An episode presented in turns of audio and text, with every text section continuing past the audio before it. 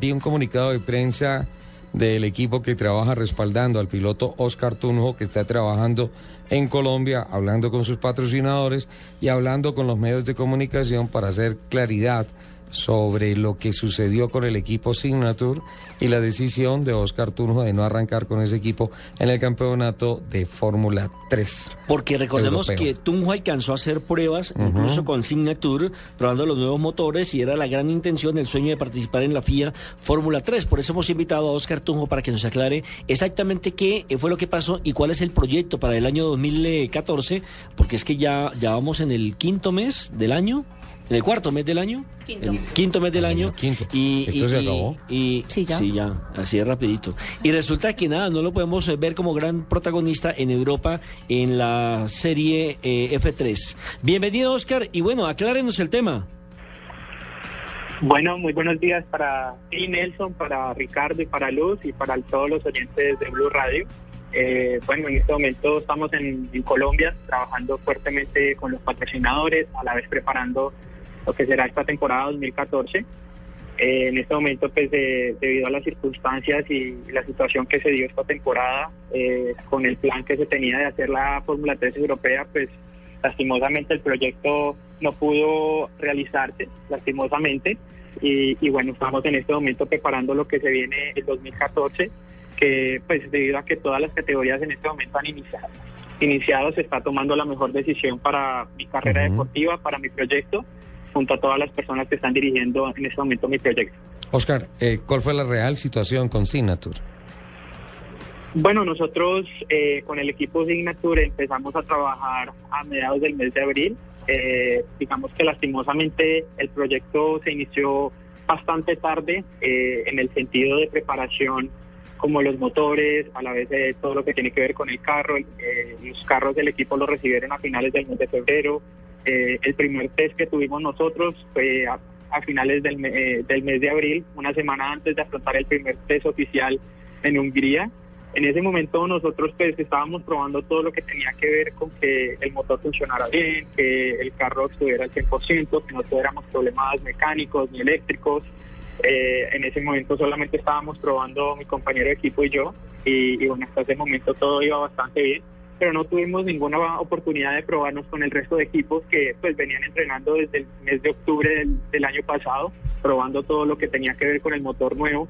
Eh, todos los equipos hicieron alrededor de 25 días antes de afrontar el primer test oficial en Hungría y, y bueno, cuando llegamos a Hungría pues vimos una diferencia muy grande en lo que tenía que ver eh, en velocidad con, con el resto de equipos. Lastimosamente, pues de, digamos que para aclarar, yo creo que pues es, algo que se podía esperar.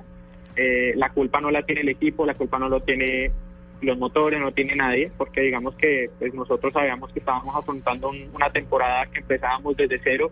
Eh, creo que nos faltó mucho tiempo para probar. Normalmente todos los equipos cuando afrontan una categoría como la, la Fórmula 3, que es competitiva, que los motores son libres, pues se toma alrededor de uno, dos años en trabajar lo que es el desarrollo de, del carro en general y, y bueno, eso yo creo que fue lo que no, nos faltó para poder afrontar de la mejor forma la temporada. Pero la gente se pregunta, ¿este año, el 2014, va Sí. a correr? ¿Va a ¿En- en correr? dónde ¿Con lo quién? vamos a ¿Dónde ver? lo vamos a ver? Porque, claro, el problema es que ya han pasado cuatro meses del 2014 y, entre comillas, usted pues ha perdido un tiempo favorable para lo que es su carrera. Bueno, actualmente estamos en este momento cerrando lo que es la etapa de la Fórmula 3. Eh, digamos que con el equipo terminamos de la mejor forma posible.